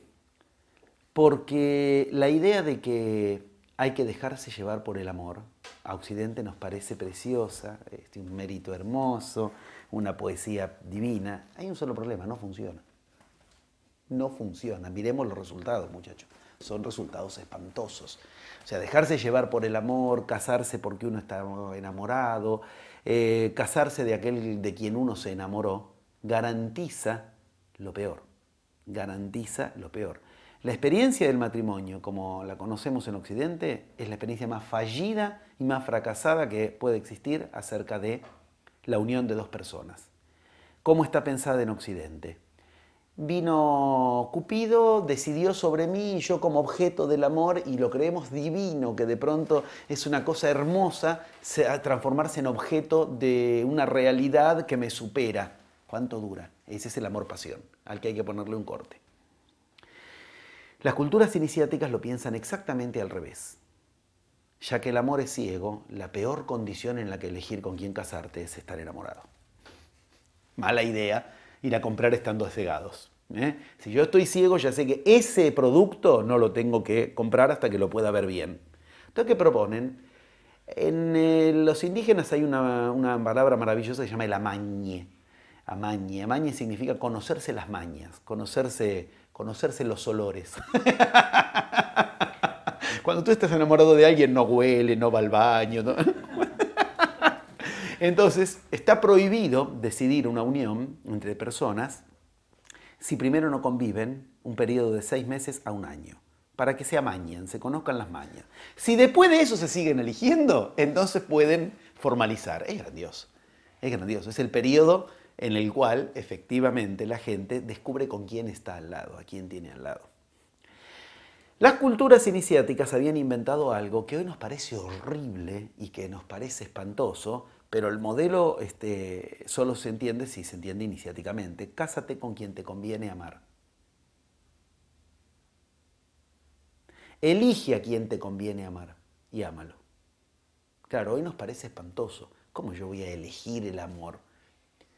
Hablábamos de constituir una realidad propia. ¿Cómo voy a constituir una realidad propia si yo me dejo llevar por afectos que en mí se desarrollan? Que, bueno, yo soy psicoanalista, el psicoanálisis no ha, tenido la menor dificultad en demostrar que no es más que porque se proyectan imágenes paternas y maternas en una pantalla, que es ese tipo que hay atrás, después cuando aparece lo odias, vuélvete, vuélvete atrás de la máscara. Me molesta, por eso del amor al odio hay, hay solo un paso.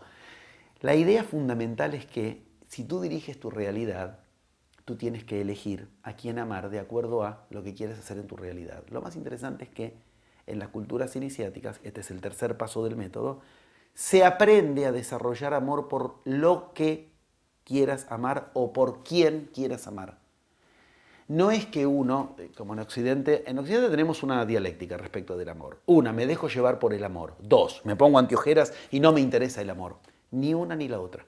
Se trata de aprender a generar el afecto que quieras generar. Y para esto, el afecto que quieras generar por la persona que sea, amar a otra persona, por el proyecto que quieras, aprender a generar los afectos que quieres. No se trata de ignorar los afectos. emotividad tiene la misma raíz de motricidad. Esto significa, nada en tu vida se mueve si no es por lo emotivo. Pero esto no significa, déjate llevar por lo emotivo. No, significa mueve tus afectos hacia donde tú quieres que vayan. En las culturas iniciáticas se elige a quien se ama, de acuerdo a lo que convenga, algo así como los matrimonios dinásticos, pero los matrimonios dinásticos no sabían desarrollar amor, se terminaban soportando y terminaba siendo una parodia. No, estamos hablando de elegir a quién amar, ni soportar estar fuera de amor, ni dejarse llevar por el amor que se detona en uno. Ese amor se desgasta y ya hasta la ciencia descubrió. Dura ocho meses el enamoramiento. Ocho meses. En el mejor de los casos. El estado de enamoramiento dura ocho meses. Después viene, por eso la comezón del séptimo mes. Después del séptimo mes ya empieza el problema. ¿eh? En las culturas iniciáticas se aprende a elegir y para esto te enseñan algo muy bueno que yo lo he visto en, en muchas culturas. Una pregunta que en algún momento, este, digamos, te haces o te hacen. ¿No te llama la atención que casi todos aman a sus hijos? Uno dice, sí, no es que 100%, pero el 90% de la gente de verdad siente un amor legítimo. Qué casualidad, siempre nació una persona con todas las características para que las pueda amar o decidió amarlo. Ah, ¿entiendes? Es una clave sensacional. Ah, es decir, que uno puede, aunque no lo sepa, está decidido, este es mi hijo y lo voy a amar. Quiere decir, funciona efectivamente. Eso mismo se lo puede volcar hacia lo que uno quiera, que decidir qué va a amar y a quién va a amar. Entonces, ¿qué sucede? Cuanto más tiempo pasa, más se acercan. Nuestro modelo occidental es todo lo contrario. Cuanto más tiempo pasa, más se soportan, más, más se separan. Nuestro tiempo, nuestros mitos es, el paraíso estaba al principio y después viene el apocalipsis. ¿Cómo no vamos a tener un mundo que cada año nos parezca que está peor que el anterior? Culturas circulares van del paraíso hacia el paraíso. Ese es el matrimonio. Por otro lado, esto es estadístico, lo que voy a decir. Es sumamente llamativo. En esas culturas donde no se casan a nivel legal, donde no hay papelerío, no se divorcian. Son las culturas que uno diría, más fácilmente, bueno, basta, vos te vas por tu lado, yo me voy por el mío, se acabó. No. O sea, nosotros que tendríamos todo dificultado para el divorcio y para separarnos, tenemos índices de divorcio monstruosos. Esas parejas casi siempre están tan bien constituidas que por elección mutua, por decisión mutua, siguen hasta el final de sus días juntos. Cuando simplemente fue una decisión, nos separamos y listo. Uno dice, ¿y los hijos? Tampoco, no hay excusa. Porque en esas culturas el hijo es hijo de la comunidad. Llegado a una edad, a mí me pasó ir a alguna cultura y como occidental preguntar, ¿y tú de quién eres hijo? Y empiezan a mirar, ay, ¿de quién era hijo? Claro, es una cosa hermosa en el sentido de que entonces uno abandona toda esa cuestión de deuda hacia los padres. Primero es hijo de los padres, después de la comunidad y después de Pachamama e Inti, o sea, de la tierra y del sol.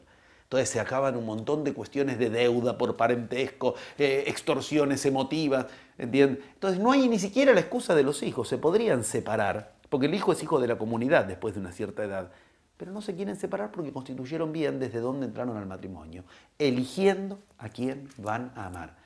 Y para eso hay un, hay un consejo claro, nosotros en nuestro paradigma simula el amor, después se transforma en amor en serio.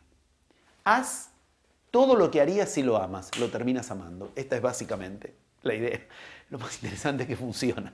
Igual que ocurre cuando uno decide amar a algo, a un hijo, al final lo termina amando. Simula que lo amas y lo terminarás amando, es lo que te proponen. En cambio, al revés, cuando de entrada lo amas auténticamente, terminarás simulando que lo amas son paradigmas que en principio tengamos el respeto de que les funciona mucho mejor.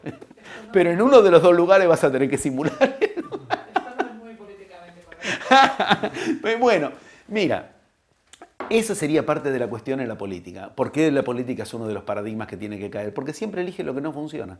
Es decir, nos ha demostrado la historia de la humanidad que toda solución política no, ¿Se resolvió el problema de la violencia? No. ¿Se resolvió el problema del hambre? No. ¿Se resolvió el problema de este, los sistemas de, salud, como se llaman? No. Pero la política nos viene prometiendo que va a resolverlo. Entonces, esa no es la vía. Pero las culturas iniciáticas pueden curar todas sus enfermedades. No conocen el hambre porque nunca les falló una cosecha. No conocen la inseguridad porque lo, incompatible no entra. Es decir, hay otros paradigmas posibles, aunque no sean políticamente correctos, per la gracia di Dio. Gracias a Dios. Ya, que hablas de, la sociedad y de la política, ah, también está muy de moda las ONG, la solidaridad. Ah, es un tema muy fuerte. No. Haría falta que no me hagan la pregunta. Bueno, eso es parte del problema, no es la solución. La solidaridad es un problema. Eh, mira, te lo voy a decir eh, de la manera más la manera más concreta, clara y dilapidaria que yo encontré al respecto es la que dijo Cristo. A quien tenga, se le dará. A quien no tenga, se le quitará. Cristo. Cristo dijo eso. Esto es una frase de Cristo. Efectivamente, de lo que se trata es de que la solidaridad lo único que ha proviciado es más pobreza y más pobreza. Esto es un hecho. Nunca en la historia de la humanidad, nunca en la historia de la humanidad hubo tanta solidaridad como ahora. Organismos, benefactores, mentores, mecenas. Estamos más pobres que nunca. Las culturas iniciáticas no precisan solidaridad ni la precisaron jamás. Lo que precisaron que era generar una realidad propia. Cualquier lugar al que yo voy, si quiero dar solidaridad, es porque entonces no pueden generar una realidad propia. Enséñales a generar una realidad propia. En el interín entiendo el parche, lo urgente, pero no creamos que eso es otra cosa que eso. Un parche, algo urgente, para paliar del mal momento, pero creer que eso que trae, que después se necesita más y más y más, que es lo que termina ocurriendo. Hay que ir a llevarle otro camión de ropa, otro camión de alimento, que rescatar. ¿Y cuál es la mejor de todas las soluciones que se le... Enseñémosle a ser plomero, gasista, electricista, o sea, que cada vez se aparten más de lo que era su cultura y cada vez se parezcan más a nosotros para que entonces les paguemos porque nos viene a arreglar el grifo del baño. Y toda su cultura originaria, entonces, ¿dónde quedó? No era con esto con lo que se les resolvía. Si después quieren aprender a hacerse gasistas, que lo aprendan ellos, pero otra cosa es que nosotros les llevemos como solución que las soluciones aprendan oficios de otras culturas para comer comida de otra cultura y que te lo venga a resolver el político con otro paradigma de otra cultura. Eso no es respetarlos. si tú me preguntas qué es lo mejor, lo mismo que con cualquier otro, enseñarle a generar su propia realidad, más aún cuando ellos tienen contactos de raíces que son las que les pueden hacer rescatar cuestiones idiomáticas, leyendas, cantos, que tienen claves de generación de la realidad que a su vez nos los pueden transmitir a los demás. Entonces sí hacer un, un verdadero eh, retroalimentarse mutuamente, porque cuando tú los conectas con eso y le empiezas a enseñar, cuéntame los cantos de tus abuelos, ¿Qué te cantaban tus abuelos para dormir? Y empiezan a escucharlo, son instrucciones, son Biblias, son instrucciones de magia, que jamás rescatarían si están muy ocupados en tráeme comida, tráeme comida. ¿Has pensado presentarte a político nunca? es una broma. No, pero eh, hemos pasado por ahí, ¿eh? en la escuela nos han prometido los políticos cuando nos robaron todo eso que te contaba antes, cuando vino de promesas políticas. O sea, eh, yo, creo que está claro. La política la inventó Aristóteles. A ver si podemos este, darle el, cierre serio, el más serio. La política la inventó Aristóteles. Y Aristóteles lo que sabía era iniciación. Porque política la inventó Aristóteles, donde en la base estaba la ética y en la cúspide estaba la ética. Ética nicómaco. Él lo que le deja al hijo cuando va a morir no es metafísica, no es física, no es política cuando le deja a Nicómaco, ¿qué le deja? Ética a Nicómaco. Las políticas funcionan solamente sobre una base ética. Y nuestros políticos son tan éticos, tienen que demostrar tanta ética. ¿Algo por qué se llega a ser este, regente? Por una buena campaña publicitaria, por un carisma, por la sonrisita del listillo. En la antigüedad, los que efectivamente llegaban a ser el Inca, el regente, era porque había tenido que demostrar ser la persona más ética de la comunidad. Dijo que va a hacer algo y lo hace. Hoy sabemos que cuando prometen en política no, no esperemos que después cumplan lo que dijeron, sería ingenuidad. Es decir, la política como la inventó Aristóteles es maravillosa. El problema está en que hoy la política no tiene absolutamente nada que ver porque se transformó en un sistema en sí mismo que tenía en la base y en la cúspide a la ética. Sin la base y sin la cúspide de la ética, la política es lo que, lo que hoy es. Un lugar en el cual lo único que cuenta es el poder.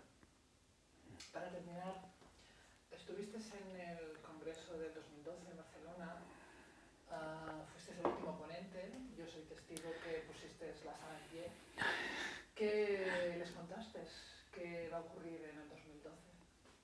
La verdad que fue una experiencia poderosa. Primero traté de contarles quién soy, les conté mi encuentro con los queros, les conté que los sumos sacerdotes puros de la cultura inca, que no se sabía si eran realidad o leyenda, que durante 500 años no los pudo encontrar el conquistador, no los pudo encontrar los satélites, no los pudo encontrar las cruzadas, eh, que se llaman los laicas con K, no con C, son los guardianes de la sabiduría original, eh, fueron mi viaje final, haciendo un círculo del principio del tema, mi viaje final donde me encontré con ellos y donde la armonía fue tal que el último día me dieron el ritual de iniciación de los queros. Para ellos yo soy un quero. Entonces, lo que les voy a contar que dicen las culturas iniciáticas respecto del 2012 es lo que se puede ver tanto en el Popol Vuh, como en el Chilambalán, como en las profecías eh, mayas, como en las profecías Como en las profecías Hopi, como en los Pachacute, y también en todo eso que es más conocido, Nostradamus, Malaquías. Entonces les conté que hay una roca Hopi que salió a la luz, estaba cubierta, y que ellos entienden que cuando esa roca se muestra una roca en ese valle sagrado que es el valle del futuro para ellos, esa roca cuando se descubre es porque nos da profecías para ese tiempo si tiene dibujos. Son dibujos inmemoriales, nadie sabe quién los hizo, se calcula que son de entre 6.000 y 12.000 años. En esa roca hay dos líneas claras. Es de lo que yo venía hablando desde hacía 20 años, pero yo no tenía el matrimonio, el, matrimonio que se llama este, eh, demostrativo, o sea, alguna cosa que tú puedas demostrar. Yo lo sabía por conceptos y ahí apareció el documento.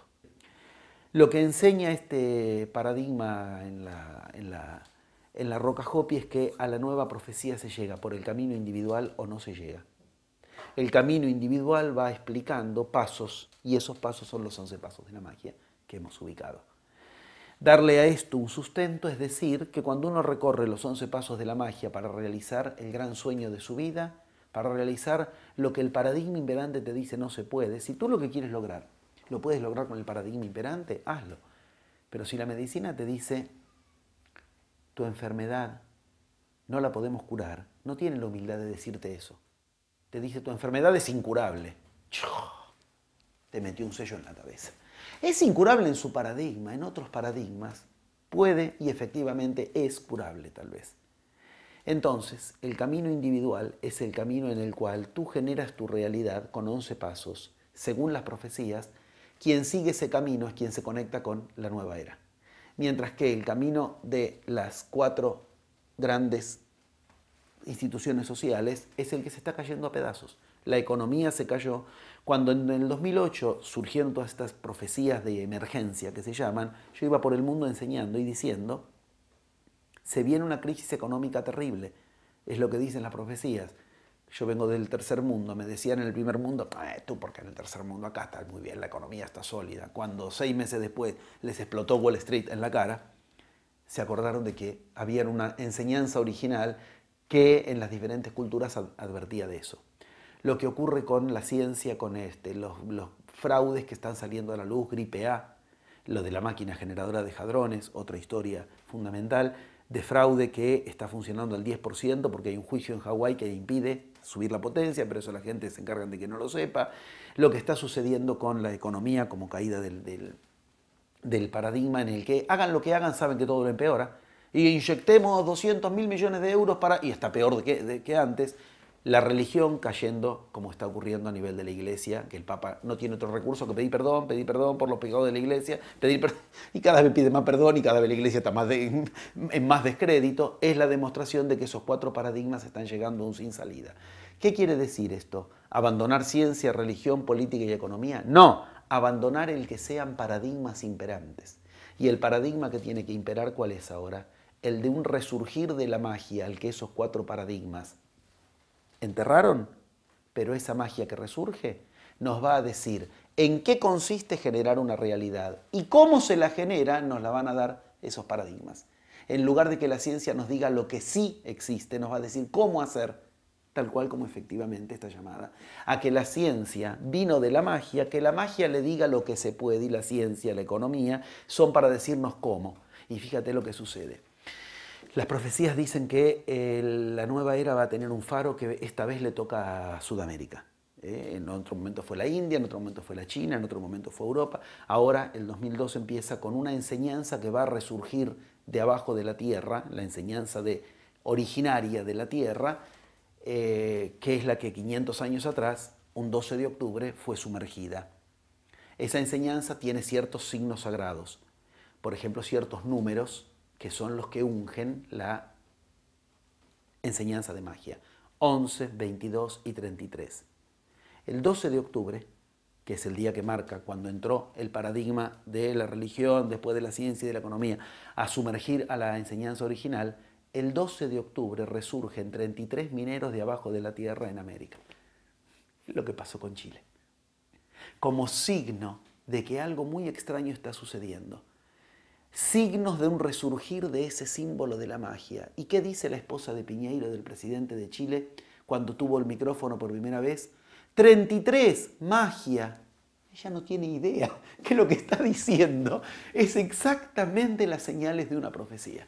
Y que ese 33, magia, es lo que está resurgiendo. A la gente, extrañamente, lo que le llamó la atención es el 33, es el hecho de la magia nombrada por la, esposa del presidente, uno podría decir, la tecnología tendría que haber sido lo que más llamaba la atención, a nadie le llamó la atención. La política, Piñeiro metiendo la cara en todos lados continuamente, hasta se le volvió en contra. La economía, lo que se gastó, a nadie sabe cuánto se gastó. Lo que llama la atención es que hubo una especie de magia con signos de magia. Las profecías dicen, tendrá que surgir de Latinoamérica el faro que llevará, y de Latinoamérica acaba de resurgir algo con todas las señales, viene de abajo de la tierra. ¿Y cuándo sucedió? El 12 de octubre. En la noche del 12 al 13 de octubre emergen cuando se creía que iba a surgir cuándo? El 25 de diciembre, en Navidad. Los símbolos son muy claros. Se creía que iba a estar relacionado con la religión, estuvo relacionado con la magia y el emerger, la misma fecha que 500 años atrás, la cultura quedaba escondida, ahora 511 años atrás vuelve a ocurrir, en 12 de octubre que emerge de la Tierra ese número 33 que representa la magia. Es decir, las señales están ahí, solo hay que aprender a decodificarlas.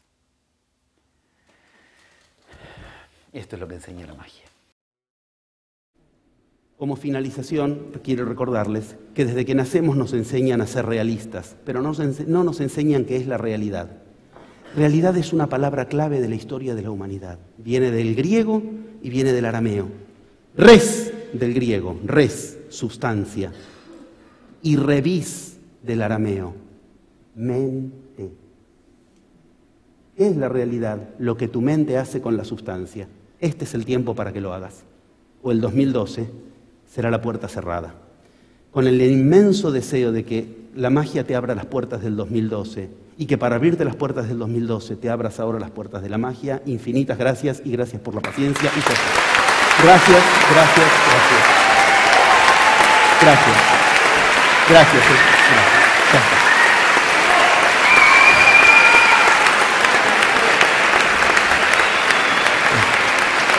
Gracias.